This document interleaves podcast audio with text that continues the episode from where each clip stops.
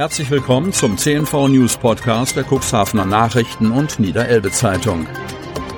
In einer täglichen Zusammenfassung erhalten Sie von Montag bis Samstag die wichtigsten Nachrichten in einem kompakten Format von sechs bis acht Minuten Länge. Am Mikrofon Dieter Büge.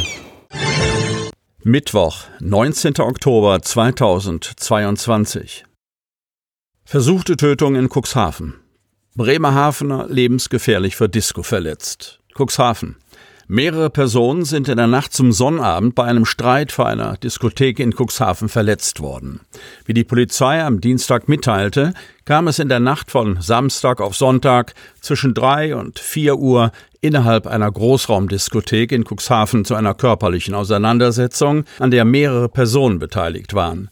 Bei der Diskothek soll es sich nach Informationen der Cuxhavener Nachrichten um eine Großraumdiskothek im Cuxhavener Stadtteil Lüdingwort handeln. Nach Angaben der Polizei wurden alle beteiligten Personen im Anschluss durch Sicherheitspersonal aus dem Lokal gebracht. Die beiden Opfer, ein 19 und ein 20 Jahre alter Bremerhavener, begaben sich im Anschluss zu ihrem Auto, um die Disco zu verlassen. Zwei andere an der Auseinandersetzung beteiligte Personen, ein 21-jähriger und 23-jähriger Bremerhavener, verfolgten laut Polizei die beiden Opfer. Im Bereich des Autos kam es nach Angaben der Polizei erneut zu einer Auseinandersetzung. Dabei wurden die zwei Opfer durch Messerstiche in den Oberkörper lebensbedrohlich verletzt. Im Anschluss flüchteten die Beschuldigten mit ihrem Auto vom Tatort, konnten aber im Bereich des Autobahnkreises in Cuxhaven gestellt und vorläufig festgenommen werden. Die beiden Opfer wurden in verschiedene Krankenhäuser gebracht und noch in der Nacht notoperiert.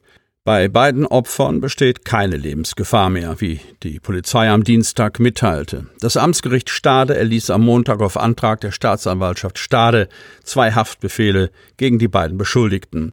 Sie wurden in unterschiedliche Justizvollzugsanstalten gebracht. Weitere Informationen zu der Auseinandersetzung bzw. des versuchten Tötungsdeliktes konnte seitens der Polizeiinspektion Cuxhaven am Dienstag nicht getroffen werden.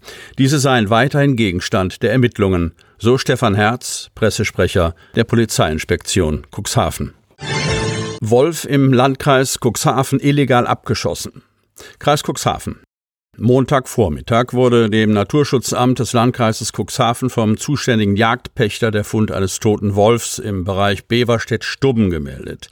Der Wolf wurde offenkundig illegal geschossen. Wolfsberater und Polizei waren vor Ort. Der Kadaver wurde gesichtet und wird bis zu seinem Weitertransport nach Berlin zum Leibniz-Institut für Zoo- und Wildtierforschung tiefgekühlt zwischengelagert. In Berlin finden weitere Untersuchungen statt. Laut Polizei Cuxhaven wurde ein Ermittlungsverfahren zunächst gegen Unbekannt eingeleitet. Der Polizeisprecher der Polizeiinspektion Cuxhaven teilte auf Nachfrage mit, beim Tier wurden bei der ersten in Augenscheinnahme Verletzungen festgestellt, welche von einer Schusswaffe stammen könnten. Es handelt sich hierbei um einen Verstoß gegen das Bundesnaturschutzgesetz. Dieses Vorgehen wird mit einer Haftstrafe bis zu fünf Jahren oder Geldstrafe bestraft. Die Ermittlungen befinden sich allerdings erst noch am Anfang, daher sei zu Detailfragen noch keine Antwort möglich, so der Polizeisprecher.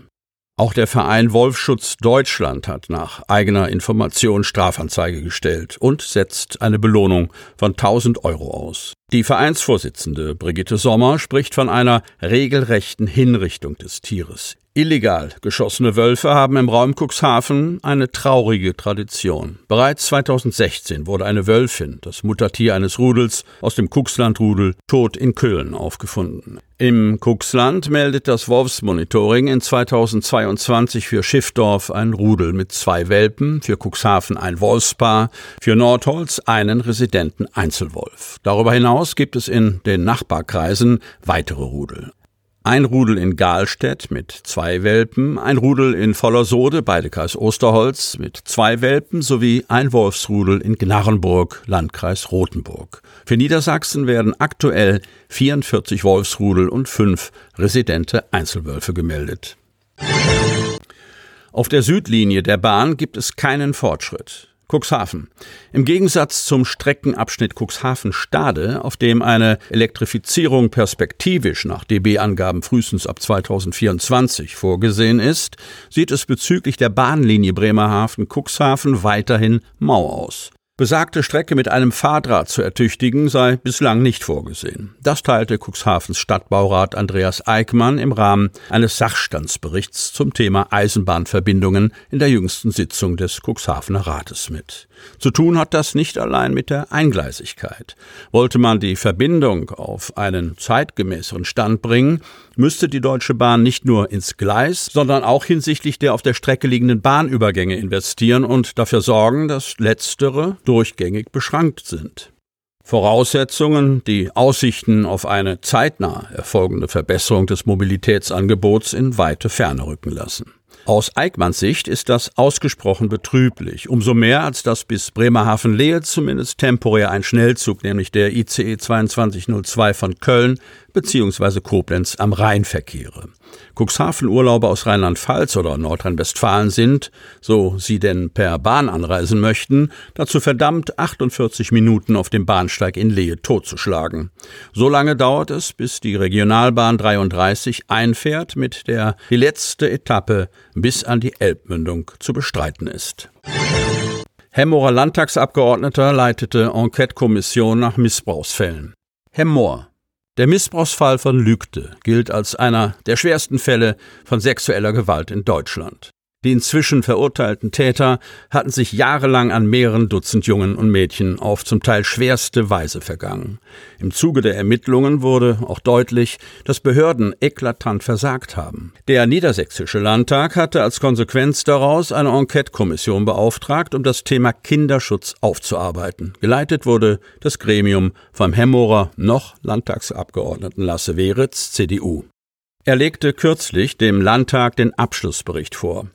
Lügde liegt zwar in Nordrhein-Westfalen, doch es gab auch Verbindungen nach Niedersachsen. Aber die Hinweise auf den massenhaften Missbrauch versickerten im Behördenapparat. Ein Austausch zwischen Jugendämtern beider Länder gab es nicht. Der Landtag sah angesichts der Vorkommnisse von Lügde und anderen Missbrauchsfällen in Niedersachsen die Notwendigkeit, die behördlichen Vorgänge aufzuarbeiten und im Sinne des Kinderschutzes zu verbessern. Die bekannt gewordenen Fälle von schwerer sexueller Gewalt an Kindern entsetzten Politik und Gesellschaft gleichermaßen. Insbesondere kommunale Jugendämter und die gesamte Jugendhilfe sehen sich deshalb vor riesigen Herausforderungen bei der Bewältigung dieser Fälle. Sie müssen häufig mit der Polizei, den Staatsanwaltschaften und auch bundesländerübergreifend intensiv zusammenarbeiten, hieß es in einem gemeinsam von den Landtagsfraktionen formulierten Antrag im Oktober 2020. Sie hörten den Podcast der CNV Medien. Redaktionsleitung Ulrich Rode und Christoph Käfer. Produktion Win Marketing, Agentur für Text- und Audioproduktion.